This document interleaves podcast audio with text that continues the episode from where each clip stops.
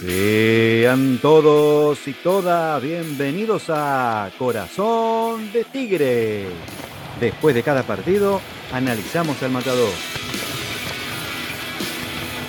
Nos volvimos con las manos vacías de Florencio Varela. ¿Jugamos bien o jugamos mal?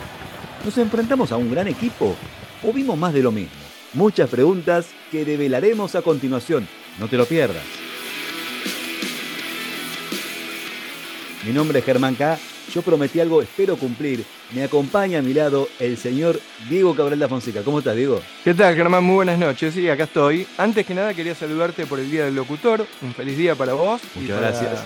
Todos los locutores que hacen un gran trabajo. Y obviamente el saludo extensivo a todos nuestros oyentes. Tigre debe ser un tigre no un puma.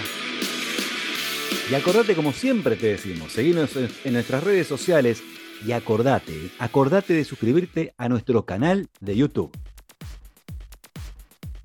Y ahora lo que vinimos al análisis de lo que fue este partido entre Defensa y Justicia y Puma, digo, y Tigre. Bien, Germán, como vos decías en la apertura, Tigre una vez más se volvió con las manos vacías desde Florencio Varela y solo ganó una vez en la historia en ese estadio, que fue en el año 1986 con un gol de Difonso. Imagínate el tiempo que pasó y que hubo enfrentamientos en distintas categorías, o sea, Nacional B, Primera, Copa Argentina, pero, o sea, enfrentamientos entre Tigre y Defensa, pero en Varela Tigre solo pudo ganar una vez. Pudo conseguir alguna vez también algún que otro empate, pero generalmente Tigre pierde, sucumbe en la cancha del Halcón. El partido, vos decías, jugó bien, jugó mal. El partido fue muy parejo. Hay que tener en cuenta que Defensa y Justicia ganó su grupo en la Copa Sudamericana, o sea, clasificó directamente a octavos de final sin necesidad de repechaje. Y desde la llegada de Julio Bacari como entrenador, tiene números que asombran. Es un equipo que encontró una identidad, que ya tiene un tiempo de trabajo y que tiene buenos rendimientos. ¿Qué podemos decir del lado de Tigre? Bueno, todo lo contrario. O sea, logró la clasificación a, a los playoffs de esta Copa Sudamericana eh, obteniendo el segundo lugar, peleando, remando en el plano internacional y en el plano local se encuentra con una peligrosa cercanía al fondo de la tabla. Con un entrenador nuevo, con poco trabajo, debutó en el partido ante Vélez, con apenas dos prácticas encima, y lo dijo también en la conferencia de prensa. No tenemos tiempo de trabajar, tenemos que recuperarnos y jugar partidos, recuperarnos y jugar partidos. A todo esto eh, hay que sumar algunos jugadores que están lesionados, caso Menosi, Prieto, Castro, que eran jugadores del elenco habitual de este equipo de Tigre. Decía, el, el, partido fue parejo, pero algo para marcar. Tanto en el inicio del partido como en el inicio del complemento, Tigre salió dormido. A los 5 minutos de partido, nos salvó el VAR. VAR que nos impidió ganar en la última visita a Varela con el hombro de RTI. En esta vez nos benefició y nos permitió este, mantener el cero un tiempo más. Y en el complemento a los 20 segundos nos anotan. Un equipo mal parado, desconcentrado, con problemas defensivos habituales. Nada que decirle a Marinelli porque fue un golazo el que hizo Nicolás Fernández. Un remate de afuera del área que se clava prácticamente en el ángulo. Nada para decir eh, de Gonzalo Marinelli en este caso. Y después Tigre no jugó bien. O sea, Tigre hace tiempo que no juega bien, pero sí muestra, a diferencia del último tiempo con Martínez como entrenador, algo más de voluntad.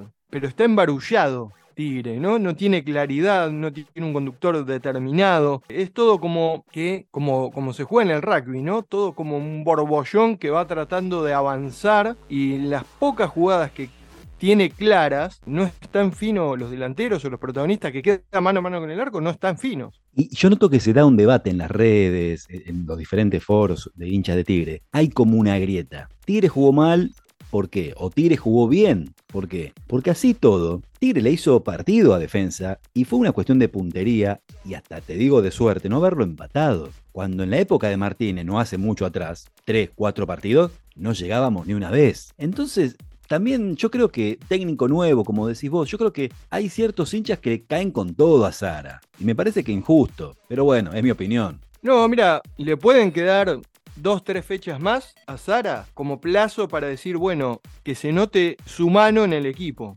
Digamos, una vez que tenga el plantel completo y pueda disponer y armar un esquema y decir, bueno, mi tigre tiene que jugar así.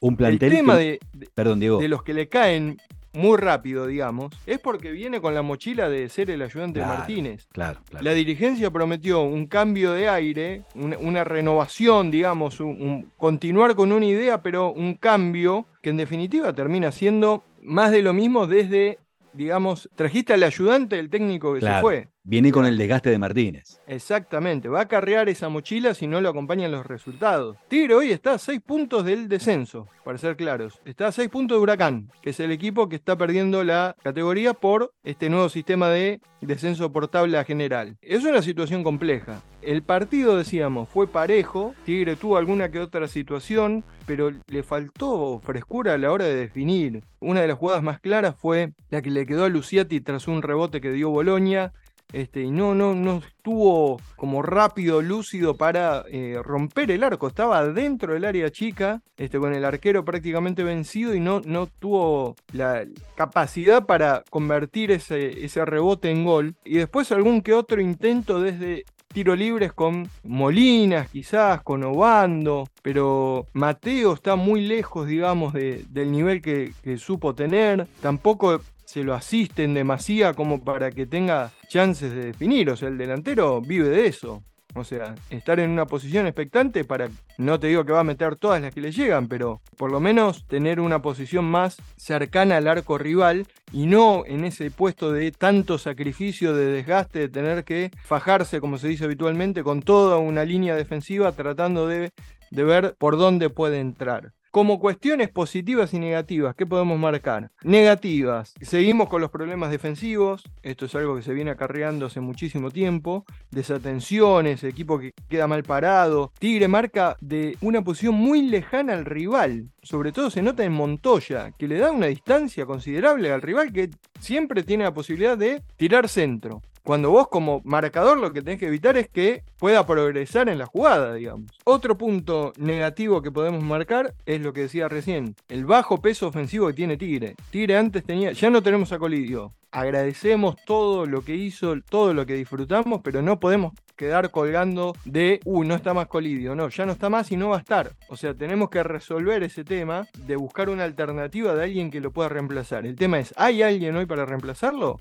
Bueno, ese es otro punto. Pero si no tenés esa persona que lo pueda reemplazar a Facundo, tratar de eh, buscar o cambiar el esquema para que Tigre vuelva a tener el peso ofensivo que supo tener, con ese tridente que formaban Armoa, Rete y Colidio. Armoa está abajo también, toma decisiones en su mayoría incorrectas, y para marcar como positivo, que empezó a sacar más provecho de pelota parada, quizás se mostró más agresivo desde ese punto, y después el tema de el ingreso o que empiezan a tener más rodaje jugadores de inferiores, que me parece que con el tiempo se irán ganando un lugar. Es cierto, entran en partidos complicados también, ¿no? San Pablo, ahora en el partido con Defensa y Justicia. Creo que el partido ante Banfield del próximo miércoles puede ser una buena medida de que puedan tener una mejor eh, actuación con un equipo que también está necesitado, pero a priori aparece como menos exigente teniendo en cuenta justamente su posición en la tabla. Este, veremos cómo se resuelve, con qué disponibilidad puede llegar a contar Juan Manuel Sara desde el plantel, digamos. Ya va a estar seguramente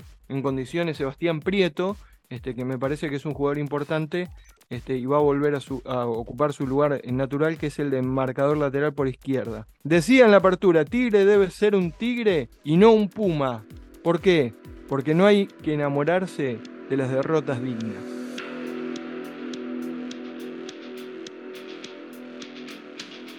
Y así llegamos al final de un nuevo episodio de Corazón de Tigre. Nos vamos a reencontrar después del partido contra Banfield este miércoles a las 5 de la tarde. Un partido que va a ser una gran vara para probarse. Sí, exacto, sí, sí, y, que Tigre deberá responder y deberá sumar. No hay demasiadas alternativas y va a necesitar un triunfo. Para empezar, teniendo en cuenta que Sara dice que no tiene tiempo de trabajar, eh, necesita de manera urgente que lo acompañen los resultados. ¿Qué quiero decir con esto? Para tener algo más de tranquilidad. Si no tenés tiempo, vos fijate lo que es la agenda de Tigre. Tigre juega el miércoles 5 de julio, 5 de la tarde con Banfield de local por el torneo local. El domingo 9 de julio juega en Córdoba ante Instituto a las 15.30. Con Instituto con un Manuel Rofo, ex arquero de en un nivel importante. Y tiene los playoffs de la Copa. O sea, juega miércoles, domingo, eh, jueves, Tigre. O sea, tiene una seguidilla de partidos importante. Esperemos que no se lesione ningún jugador más, porque el plantel no, no te brinda demasiados recursos. Decimos, dijimos las dos fechas de campeonato, por Copa ya está definida la fecha y los horarios. La ida será el 13 de julio en Asunción a las 21 horas y la vuelta el 20 de julio, vamos a decir en Argentina, a las 9 de la noche. ¿Por qué digo esto? Porque la Conmebol es el único partido que no puso sede confirmada. Nunca puso victoria, por ejemplo. Puso estadio a definir. Desde el club y por las redes se dice que el partido se va a jugar en victoria sin ningún problema. A mí me gustaría esperar que pasen un poco los días para tener la certeza y que el club dé el comunicado oficial de que el partido se va a jugar en victoria. Y en cuanto a la reserva, para cerrar, va a jugar también este miércoles, pero a las 11 de la mañana, en condición de visitante ante Banfield. Así que esas son las informaciones que tenemos hasta el momento. Decíamos, importante la vuelta de Prieto y recordamos, Menosi y Castro en etapa final de su recuperación.